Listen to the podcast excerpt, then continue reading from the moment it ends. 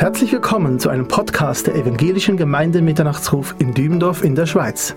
Sie hören gleich den Live-Mitschnitt einer Botschaft von Philipp Ottenburg vom Ostersonntag, 17. April 2022, gehalten anlässlich unserer Osterkonferenz mit dem Thema Zukunft im Blick.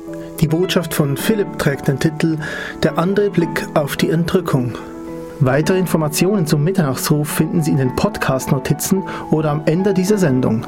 Wir wünschen Ihnen Gottes Segen beim Hören.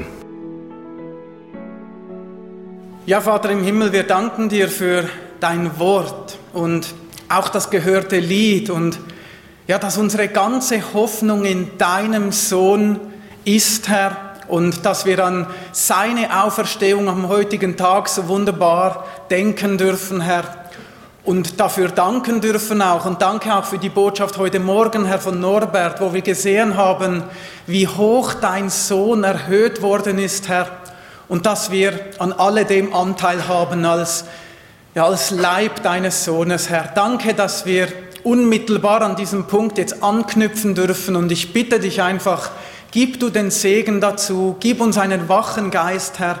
Lass dich und deinen Namen groß werden und verherrlicht werden. Wir danken dir. Amen. Amen. Ja, ich habe eine Frage an Sie. Kennen Sie Wackelbilder? Wackelbilder. Also wenn ich mit meinen zwei linken Händen zu Hause Bilder aufhänge, dann wackeln die wahrscheinlich schon an den Wänden, aber das sind keine Wackelbilder. Wackelbilder kann man in den Händen halten. Oftmals haben sie so Ansichtskartenformat und Sie kennen diese wahrscheinlich auch. Das sind diese gerillten Bilder, die so 3D-mäßig wirken und man kann die dann so leicht bewegen. Eben rauf und runter wackeln oder von links nach rechts und dann kann man bestaunen, was auf diesen Bildern geschieht. Da beginnt sich nämlich etwas zu bewegen oder zu fahren, zu gehen. Und das ist eigentlich das, was wir heute gemeinsam tun wollen. Wir wollen ein Wackelbild betätigen und einen etwas anderen Blick mal erhalten auf das Thema der Entrückung. Mit der Zukunft im Blick mal einen anderen oder vielleicht auch erweiternden oder ergänzenden Blick auf das Thema Entrückung erhalten und deshalb eben auch das Thema heute Nachmittag, der andere Blick auf die Entrückung. Und wenn wir das nun gemeinsam tun, glaube ich, erhalten wir wichtige Antworten auf Fragen innerhalb des gesamten Heilsplanes Gottes, und diese Antworten resultieren dann letzten Endes aus der Beantwortung folgender Fragen. Wer sind wir? Zu was gehören wir?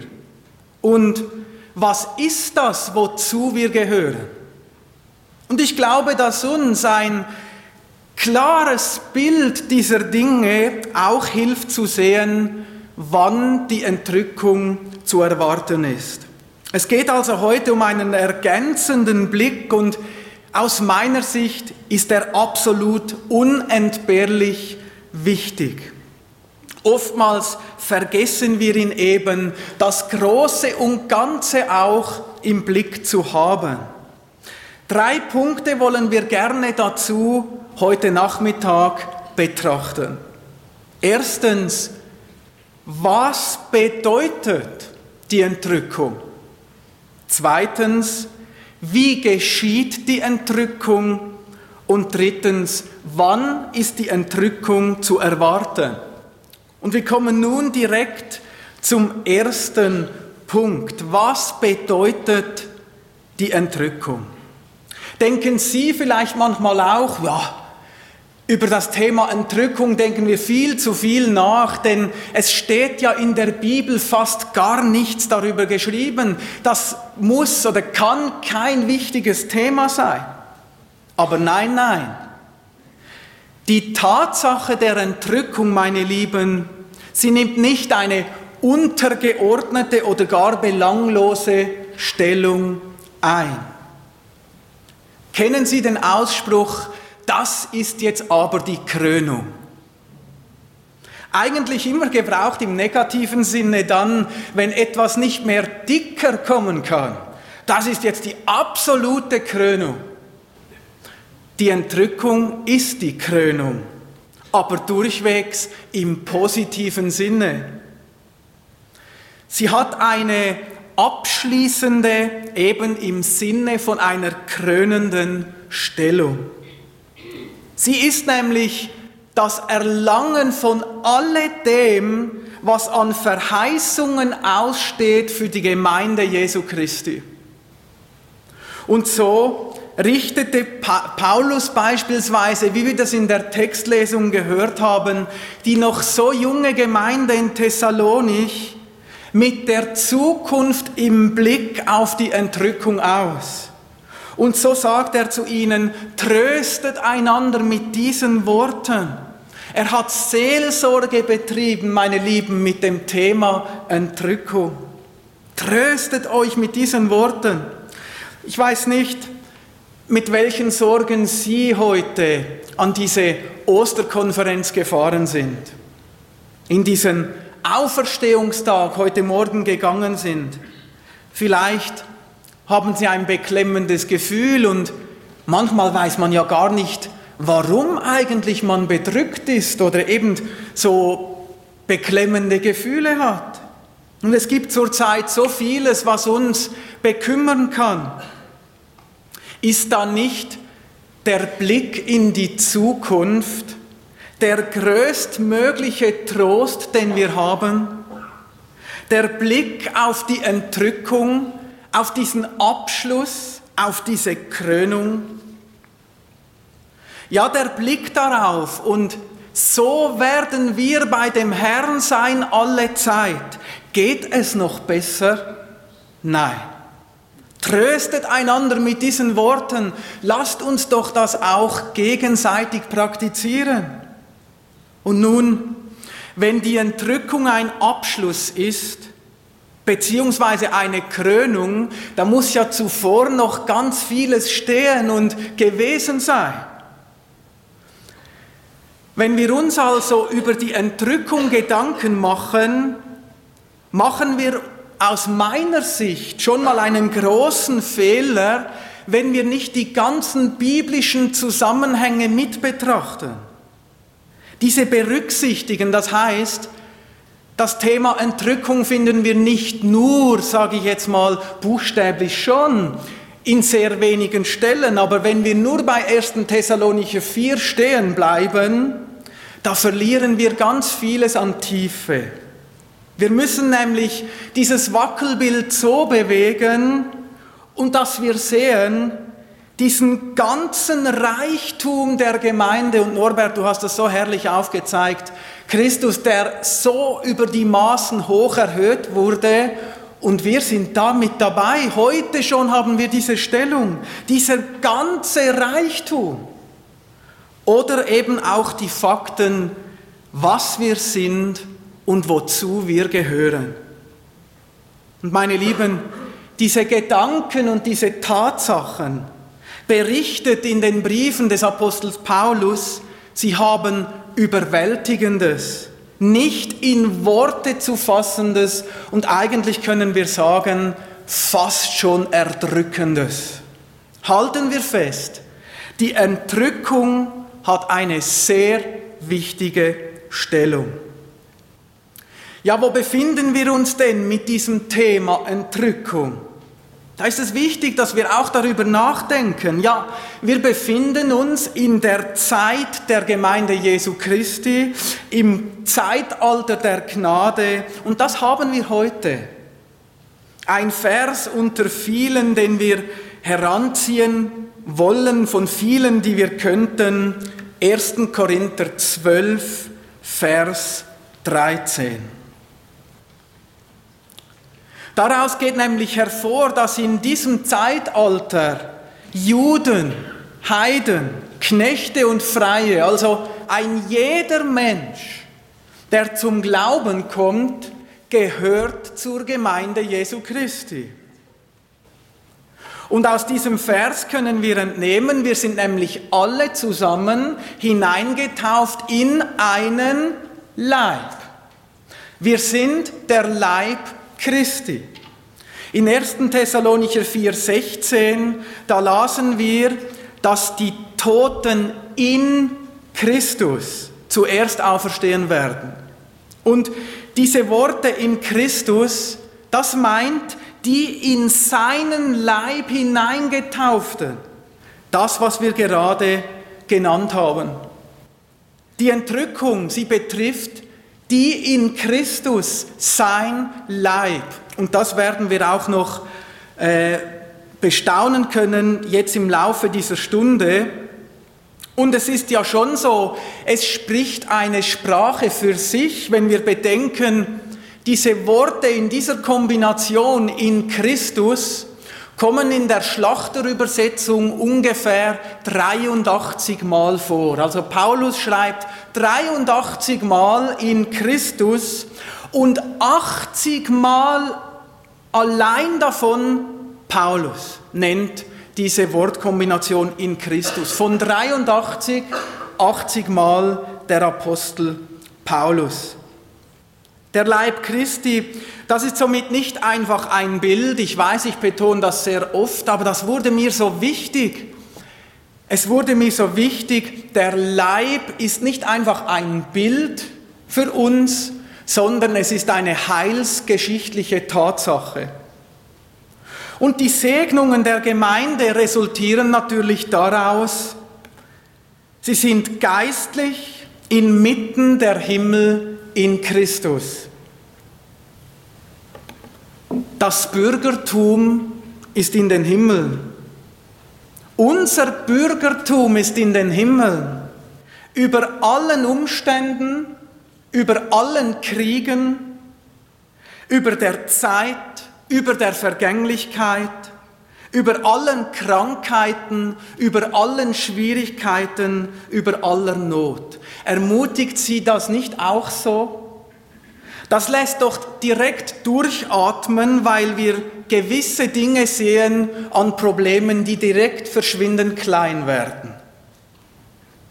Bisher sahen wir also, die Entrückung ist der Abschluss bzw. die Krönung des Gnadenzeitalters des Leibes Christi. Und nun wollen wir uns aber ganz konkret fragen, was bedeutet denn nun die Entrückung für unseren Herrn Jesus Christus? Für unseren Herrn Jesus Christus bedeutet es, dass er selbst vervollständigt wird. Jesus Christus kommt bei der Entrückung in den Besitz von seinen Organen und Gliedern. Er erhält seinen Leib. In 2. Thessalonicher 2, Vers 1, da wird dieser Vorgang beschrieben. In vielen Übersetzungen steht, die Gläubigen werden vereinigt mit Christus Genauer gesagt könnten wir nennen, zu ihm hin hinauf versammelt, zu und mit Christus für alle Zeit. Und zudem wissen wir, dass Christus das Haupt der Gemeinde ist. In Epheser 1, 22 bis 23, da können wir das nachlesen. Epheser 1, 22 bis 23. Und ich bin überzeugt, wenn wir uns über diese beiden Verse mal Zeit nehmen und darüber nachdenken, was die enthalten, das ist gewaltig. Da heißt es, und er hat alles seinen Füßen unterworfen und ihn als Haupt über alles der Gemeinde gegeben die sein Leib ist. Die Fülle dessen, der alles in allen erfüllt.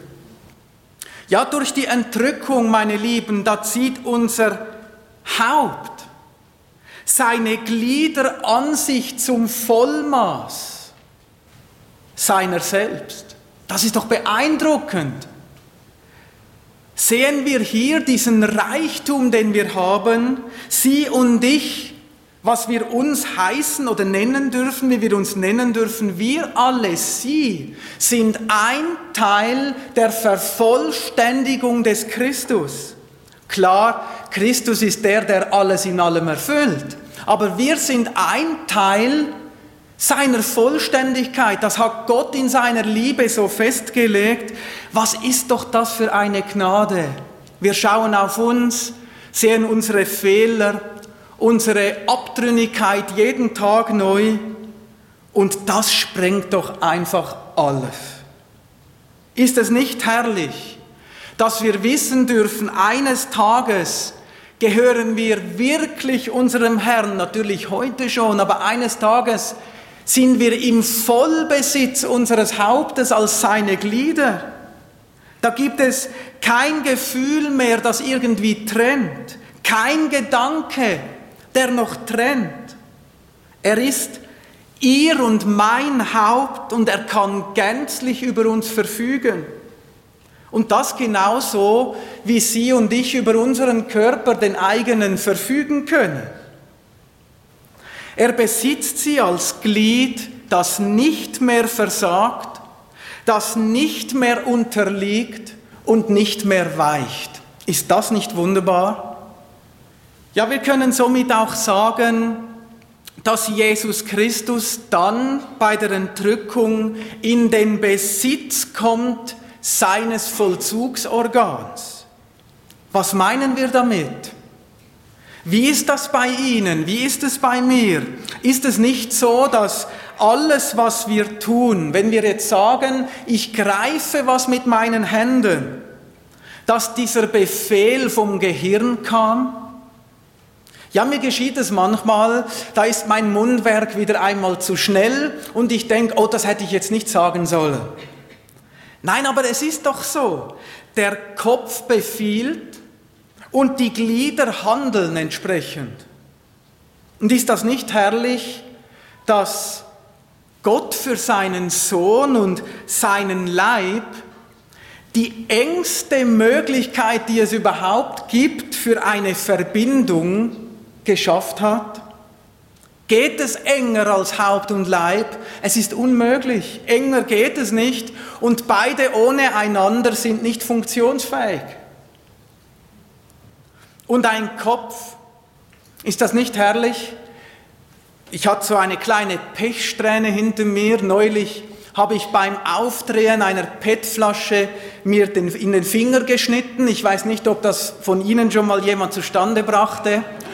Und zwei Tage später bei einer weiteren PET-Flasche ist die gleiche Wunde wieder aufgerissen. Ah, das war super. Und jetzt, diese Woche, habe ich mich noch an einem Joghurtbecher geschnitten. Ich glaube, das hat auch noch keiner geschafft. Ja, und was sagt dann der Kopf, wenn er Schmerz verspürt und das sieht? Er sagt, nimm ein Pflaster. Das Haupt sorgt doch für den Leib, gib den Befehl, die Wunde machen wir zu. Und beim Autofahren, da erinnert uns unser Gehirn, hey, wir müssen uns anschnallen, damit wir sicher sind. Das Haupt sorgt für den Leib und so macht es Christus doch für Sie und für mich und wir wissen, er tritt heute schon für Sie und mich beim lebendigen Vater ein. Eine ganz enge Verbindung. Das, was der Kopf sagt, das macht der Körper.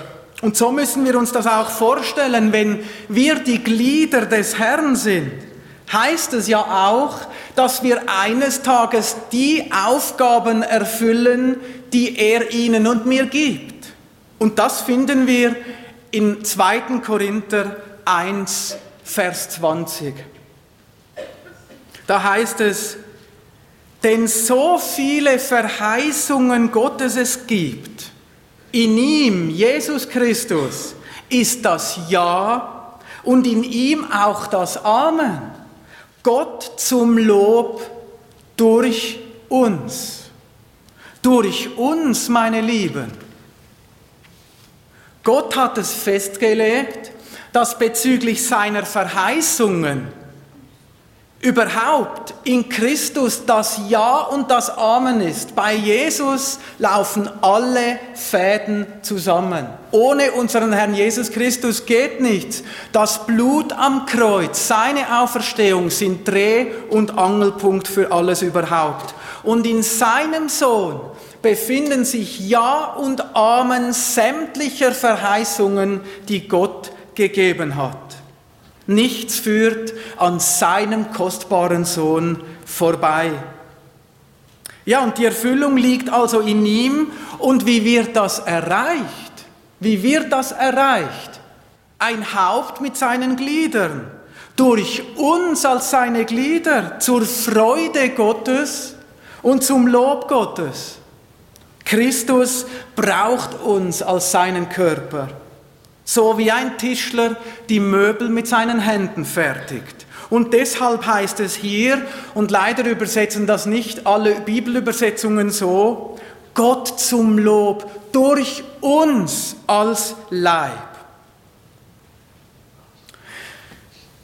Ist es nicht herrlich, dass Christus dich, sein Körperteil zur Freude Gottes heute schon einsetzt und dass das eines Tages buchstäblich so sein wird?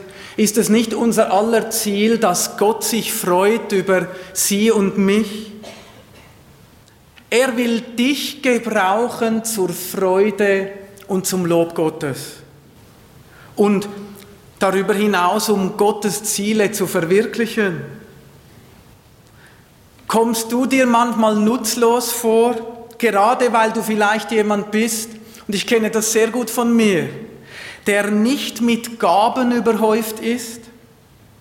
Lass dir gesagt sein, in den Augen unseres Herrn geht es nicht ohne dich. Aus Gnade, so festgelegt. Ist es nicht wunderbar? Gott will uns in Christus gebrauchen, um seine Verheißungen zu erfüllen. Und ich möchte an dieser Stelle Professor Dr. Eckstein zitieren. Er hat einmal geschrieben, du bist ein Wunsch, den Gott sich selber erfüllt hat. Und Gott will dir zu einer solchen Erfüllung werden, wie du sie dir selbst nicht einmal zu wünschen gewagt hast. Das sprengt doch alles. Und genau so ist es. Und auch das heißt eben Auferstehung unseres Herrn. Das hat er erwirkt auf Golgatha. Mit seiner Auferstehung, da hat Gott uns wortwörtlich den Himmel aufgetan und uns befähigt und tauglich und tüchtig gemacht für seine Aufgaben. Und nun, obwohl sich natürlich alles etwas überschneidet, da fragen wir uns noch, Nochmals die Frage, was bedeutet die Entrückung? Wir haben uns angeschaut für unseren Herrn Jesus Christus. Aber was bedeutet die Entrückung für die Gemeinde, den Leib Christi? Für uns bedeutet es 1. Thessalonicher 4,16, dass wir von jetzt auf gleich in einem Augenblick keine Unvollkommenheit, kein Leid, keine Bedrückung mehr haben, von jetzt auf gleich. Keine Missverständnisse, keine Unwahrheiten, keine Täuschungen. Stellen Sie sich das einmal vor. Absolut herrlich. Von jetzt auf gleich für immer bei Jesus, im ungestörten Besitz Christi. Und dann ist folgendes Tatsache, wie das ja Epheser 4 so wunderbar berichtet, ein Leib und ein Geist mit unserem Christus zusammen als unser Haupt. Und deshalb alles, was Gott seinem Sohn verheißen hat, Christus ist ja zum Erben gesetzt. Auch hier, heute Morgen haben wir das so wunderbar gehört. Christus ist zum Erben von allem gesetzt und logisch erhält das, das doch auch der Leib, Epheser Kapitel 3. Wir erben mit. Also als Fazit, Wir wackeln also dieses Wackelbild bei diesem anderen Blick auf die Entrückung und wir erkennen, sie ist nicht einfach eine Errettung von Gläubigen, sondern sie ist die Zusammenführung von Haupt und Leib. Und zudem wissen wir, dass eben ein Haupt ohne Leib und umgekehrt nichts tun kann. Und zum Abschluss dieses Punktes will ich Sie fragen, sind diese betrachteten Tatsachen nicht eine abschließende Antwort auf Fragen wie, was, wenn der Herr eines Tages zu mir sagt, ich habe dich nie gekannt? Werde ich auch entrückt oder ist mein Ehepartner am Morgen plötzlich einfach weg und ich bleibe zurück? Werden aus diesen Tatsachen nicht Dinge klar mit dieser engen Verbindung Haupt und Leib, dass alle Glieder entrückt werden müssen? Eine Hand ohne Zeigefinger ist keine komplette Hand. Und zudem kennt er logischerweise seinen Leib. Wir müssen, Gott kennt uns durch und durch, so wie wir unsere Glieder kennen. Er kennt seinen Leib. Er lässt kein Glied zurück. Und wir haben es gelesen, er will uns gebrauchen. Bei diesen Erfüllungen der Verheißungen in Christus ist das Ja und Amen eben und wir gehören zu ihm. Und nun wollen wir zum zweiten Punkt kommen. Wie geschieht die Entrückung? Wie geschieht die Entrückung? In der Textlesung wurde das gelesen. Paulus schildert dort uns diesen Vorgang. Die Toten in Christus, sie werden zuerst auferstehen, 1. Thessalonicher 4. Und dann werden sie zusammen mit denen, die noch leben, abgeholt. Abgeholt. Christus kommt entgegen und holt ab. Wir werden abgeholt. Haben wir uns das schon einmal überlegt? Gott hätte ja eigentlich so viele Diener gehabt, diese Myriaden von Engeln, dienstbare Geister werden sie genannt. Gott hätte einen Engel schicken können.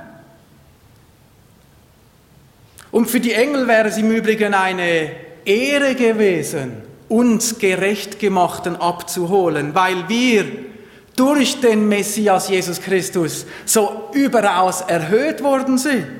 Aber nein, meine Lieben, um Majestäten abzuholen, da kommt nicht irgendjemand. Um Majestäten abzuholen, Hausgenossen Gottes, da kommt der Herr selbst. Ja, seit Christus in den Himmel fuhr, da sitzt er zu Rechten Gottes. Aber dann, um sie abzuholen, da steht er auf und er kommt ihnen entgegen. Schauen wir uns doch in den Reihen mal gegenseitig an. Der Herr kommt persönlich, um dich, einen jeden von uns, persönlich abzuholen. Er holt uns alle ab.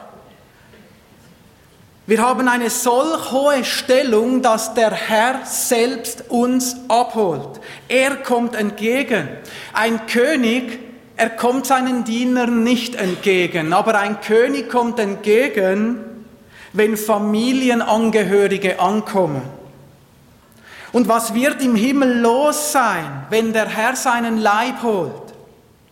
Da wird es heißen, nun kommen sie, die Miterben seiner königlichen Majestät und Herrlichkeit.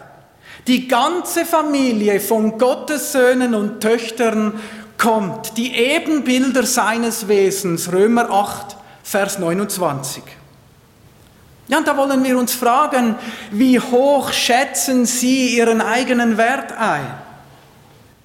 So viel, dass der Herr sich aufmacht, um dich und mich abzuholen um mit uns eine, also um uns zu begegnen. Gerne will ich noch einmal Dr. Professor Eckstein zitieren. Der Mann hat eine Gabe, Tiefen in wenige Sätze reinzubringen. Unglaublich. Er, er schreibt, Ob wir uns und unser Leben als bedeutsam und wertvoll empfinden, hängt weniger von unserem Reichtum, gesellschaftlichen Status oder Schätzwert ab, als von der Wertschätzung, die wir persönlich durch andere erfahren. Bei Gott sind sie derart wertgeschätzt, Christus kommt ihnen entgegen und holt sie ab. So tief ist Gottes Liebe. Trösten wir uns doch mit diesen wunderbaren Worten. Nun aber der Reihe nach, wie geschieht eben diese Entrückung? Wir haben es gelesen oder gehört, es war ja mehr eine Texthörung jetzt in diesem Sinne. Nein, Hanno Herzl hat es ja gelesen, aber wir lasen es. Zuerst ergeht der Befehl, es erschallt diese Stimme des Erzengels und die Posaune Gottes. Ich persönlich, ich glaube nicht, dass diese, dieser Posaunenschall oder diese Stimme des Erzengels für andere Menschen nicht hörbar sein wird. Ich glaube, das wird für die ganze Welt hörbar sein. Diese heilsgeschichtlichen Begebenheiten, sie waren schon immer offensichtlich, wenn wir uns zurückerinnern. In die Evangelien beispielsweise, Johannes 19, Vers 28. Als einmal diese Stimme vom Himmel kam, das ist mein geliebter Sohn. Da haben einige gesagt, oh, es donnerte. Bei der Kreuzigung wurde es finster. Tote sind auferstanden. Ja, das wurde gesehen, das wurde wahrgenommen. Die Feinde Jesu, sie haben ganz bestimmt von der Auferstehung Jesu erfahren. Allerdings haben sie den Auferstandenen selbst nicht zu sehen bekommen. Wer durfte ihn sehen, erinnern Sie sich? Nur die Seinen bekamen ihn zu sehen. Und genauso ist es doch bei der Entrückung dann. Der Herr selbst kommt den Seinen entgegen, die denen in Christus. Dann werden zuerst die Toten eben in Christus auferstehen, 1. Thessalonicher 4,16.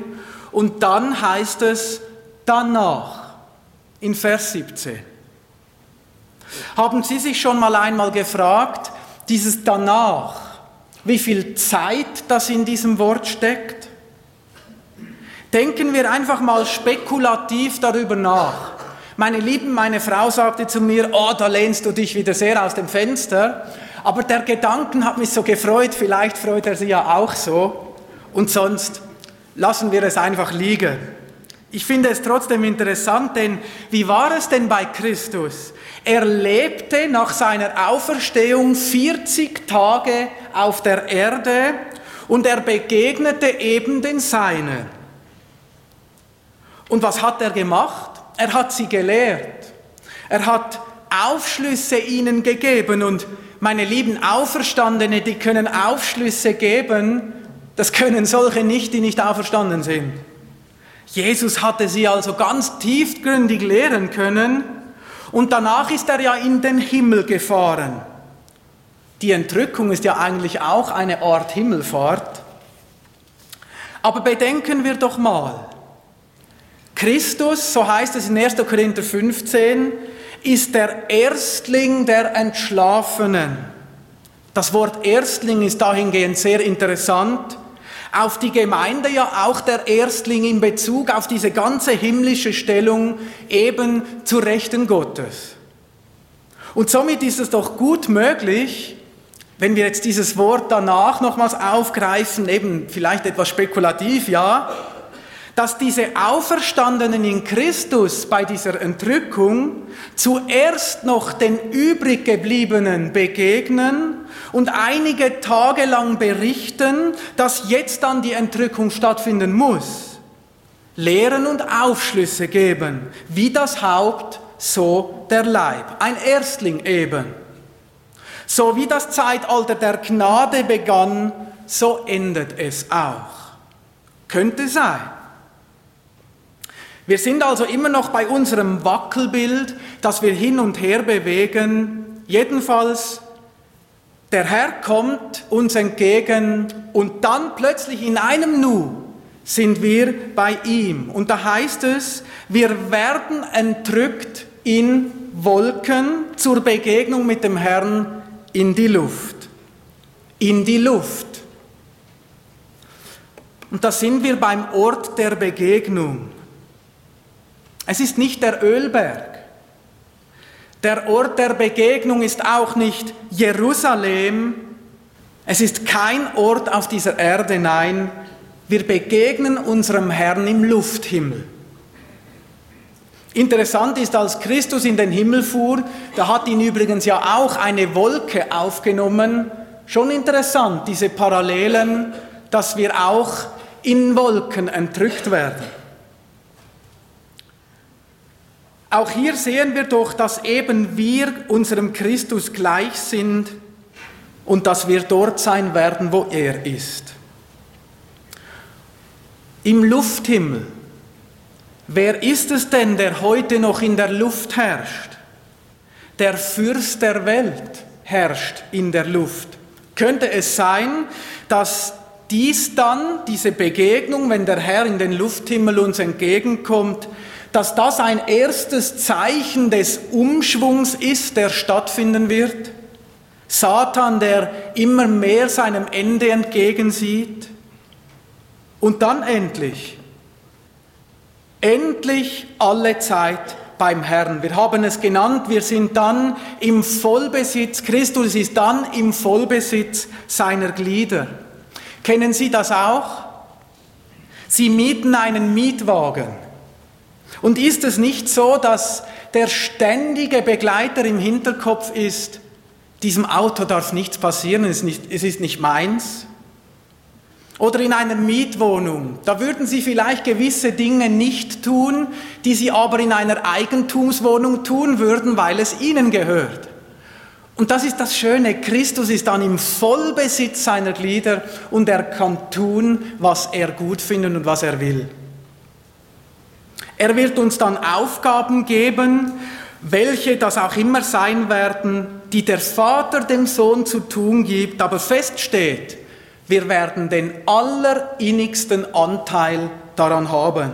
Gericht, Neugestaltung von Dingen und Verhältnissen. Und wenn wir daran denken, das ganze Buch der Offenbarung ist eigentlich schon der Beginn dieser Wiederherstellung, auch wenn vieles zunächst kaputt geht, aber danach stellt der Herr wieder her. Und deshalb auch eben Neugestaltungen von Dingen und Verhältnissen. Und nun, nach Einbezug dieser genannten Punkte, wollen wir uns daraus resultierend gemeinsam im dritten Punkt anschauen, wann ist denn die Entrückung zu erwarten? Die Zahlen der Bibel und nein, es geht uns jetzt nicht darum, dass wir etwas berechnen. Ich war in Mathematik immer sehr schlecht, das käme auch gar nicht gut.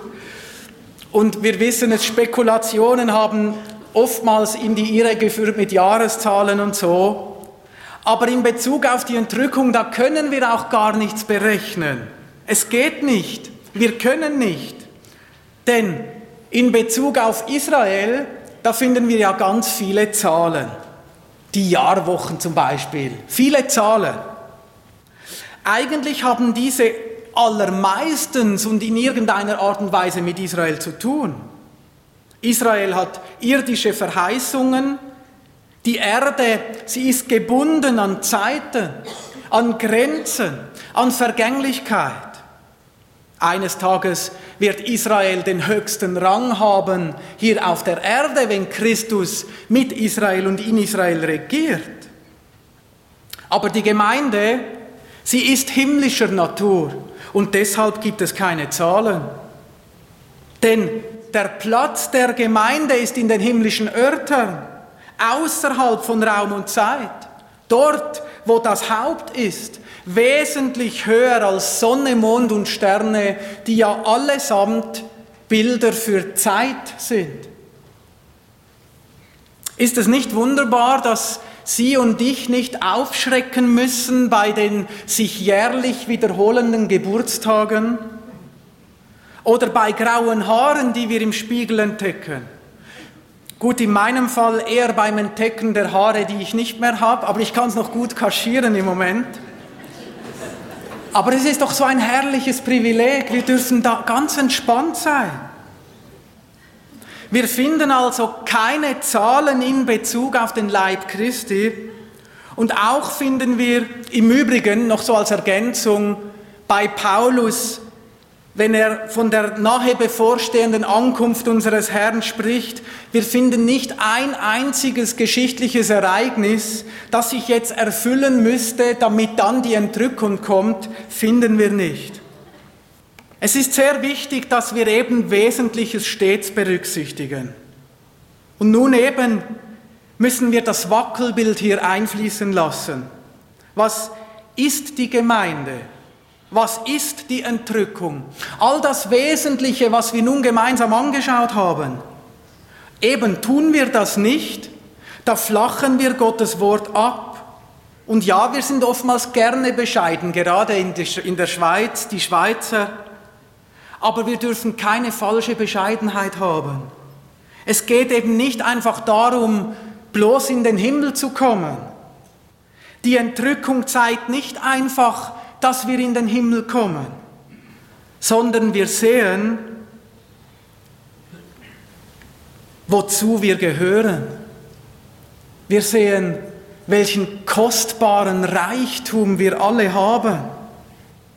Und wichtig ist es deshalb, das Wesen der Gemeinde stets im Hinterkopf zu haben, besonders wenn wir in den paulinischen Briefen unterwegs sind, der ja ganz direkt diese Gemeindelehre bringt. Auch beim Thema Entrückung. Wir nannten es das Vollstreckungsorgan Jesu Christi. Paulus sagt unter anderem, wisst ihr nicht, dass die Heiligen die Welt richten werden? 1. Korinther 6, Vers 2. Aufgaben, die uns erwarten, die Welt richten. Und nun eben mit diesem Wesentlichen im Hinterkopf da tätigen wir den Blick auf die große Trübsal. Ich möchte einfach nochmals zusammentragen und auch nochmals betonen, es sind meine Sichtweisen und wir sind alle gefordert, selber zu prüfen, liegen zu lassen, was wir anders sehen, Korrigierbereitschaft, dass man auch sagen kann, boah, du hast recht, ich sehe das jetzt auch so. Das ist das Schönste, was es gibt, das ermutigt auch den anderen. Zusammentragend können wir nochmals sagen, die Entrückung, sie ist der krönende Abschluss. Paulus ruft auf, tröstet euch mit diesen Worten. Die Gemeinde, sie hat das Bürgertum im Himmel, sie hat allen überhimmlischen Segen. Epheser 1 sagt doch das so wunderbar. Jeden geistlichen Segen haben wir. Die Gemeinde ist der Leib, gemäß Epheser 1, die Vervollständigung Christi. Die Glieder sind in Christus und somit eben das Vollzugsorgan Christi und er ist unser Haupt. Der Ort der Begegnung ist nicht die Erde, sondern der Lufthimmel und wir finden in Bezug auf die Gemeinde keine Zahlen, nichts Irdisches. Unsere Perspektive ist es, alle Zeit bei dem Herrn zu sein, zu Rechten Gottes Dort ist auch der Leib Christi. Ist es an diesem Punkt nicht selbstverständlich, dass die zu solch einer Würde und zu solch einem Dienst berufene Gemeinde an jenem Tag nicht wieder auf der Anklagebank sitzen wird? Dass sie eben nicht Gegenstand göttlicher Strafe sein kann? Aus meiner Sicht ist es eine innere Notwendigkeit dieser ganzen Dinge, die wir angeschaut haben, dass die, der Leib Christi eine unberechenbare Zeit vor der großen Trübsal dem Herrn entgegengeführt und mit ihm eben vereinigt wird. Jesus Er hat die Strafe am Kreuz für sie und mich bereits getragen. Und das zeigt doch dieses Einssein mit ihm. Wir sind eins mit ihm. Und er hat's getragen, salopp ausgedrückt. Ich will da niemandem auf den Fuß treten, sehr salopp. Aber wenn man doch für jemanden den Kopf hinhält, dann nimmt der die Strafe auf sich. Und das hat unser Haupt gänzlichst für uns getan. Wir sind sein Leib. Der Tag des Herrn, diese Gerichtszeit, sie wird als der Zorn Gottes beschrieben. Der kleine Prophet Zephania, er bringt ja diese Zornglut so eindrücklich vor Augen, wie schrecklich das dann sein muss in dieser Zeit. Und da sind wir persönlich doch wieder bei diesen Worten in Christus. Das ist unsere Stellung. Entschuldigen Sie, wo ist der Grand Canyon?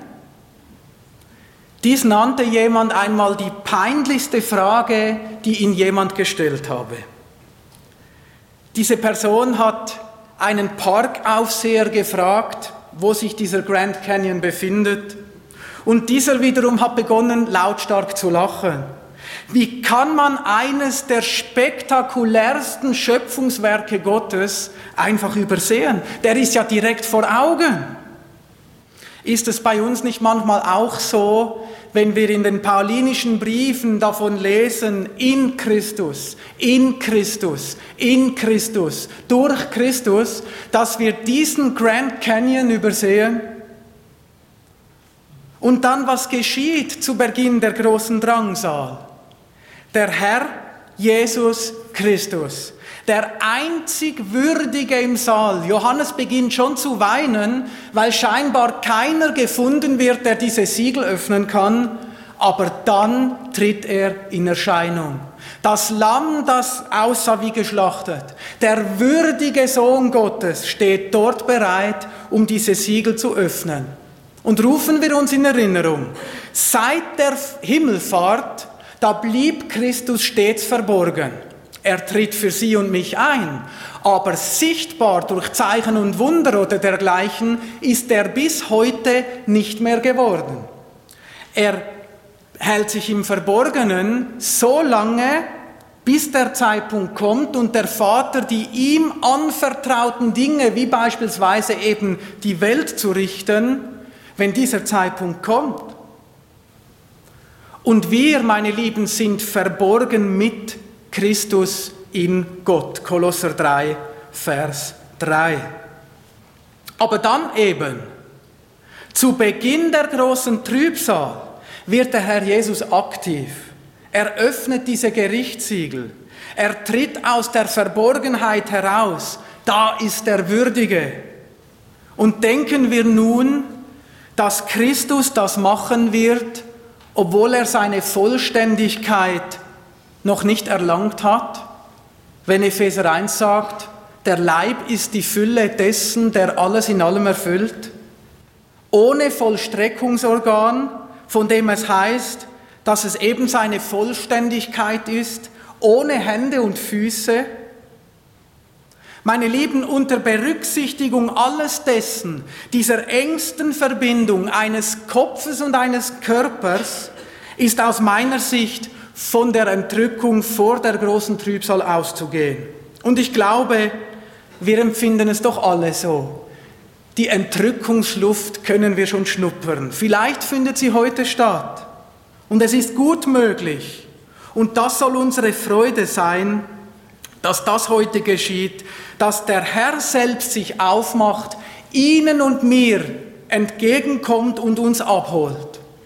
Und schließen wollen wir nochmals mit einem passenden Zitat von Professor Dr. Eckstein. Es passt so wunderbar. Er schreibt, glücklich, wer sich an die Zukunft erinnert und zurückfindet zu der Heiterkeit der Hoffenden, die das Schönste noch vor sich haben. Amen. Wir wollen noch einmal ganz kurz stille werden zum Gebet. Ja, Vater im Himmel, wir können einfach nur staunen, wie du das gemacht hast. wie du alle diese Beschlüsse und Verheißungen in deinen Sohn gelegt hast, dieses Ja und Amen, dass er sich in diesem tiefen Abstieg entäußerte, auf die Erde begab, so lebte wie wir, Gehorsam lernen musste und alles, Herr. Und dass du ihn auch wieder über die Maßen erhöht hast, nachdem er auferstanden ist. Und dass unsere Stellung als Leib heute schon zu deiner Rechten ist, Herr. Wir können es gar nicht richtig fassen und staunen über die Tatsache, dass wir als Glieder die Vervollständigung des Leibes deines Sohnes sein dürfen. Herr, wir danken dir und das trotz aller Fehler, die wir haben, trotz aller Abtrünnigkeiten, die wir immer wieder praktizieren, Herr. Wir gehören gänzlich zu deinem Sohn. Danke für diese enge Verbindung. Danke, dass er für uns eintritt. Danke, dass du durch ihn auch für uns sorgst und dass wir in dieser Ruhe und Gelassenheit auch aus diesem Bürgertum aus den Himmeln diese Umstände auf der Erde beobachten dürfen, ja auch mitleiden dürfen, aber wir dürfen gelassen sein, weil wir schon heute der Stellung nach bei dir sind. Und wir freuen uns auf diesen Moment, wenn der Sohn selbst uns entgegenkommt, einen jeden von uns abholt, Herr. Wir danken dir dafür und loben und preisen dich. Amen. Dieser Podcast wurde produziert vom Missionswerk Mitternachtsruf. Schnitt und Redaktion Joshua Keller. Weitere Infos zum Missionswerk und der Gemeinde Mitternachtsruf erhalten Sie unter www.mnr.ch. Copyright Missionswerk Mitternachtsruf. Alle Rechte vorbehalten.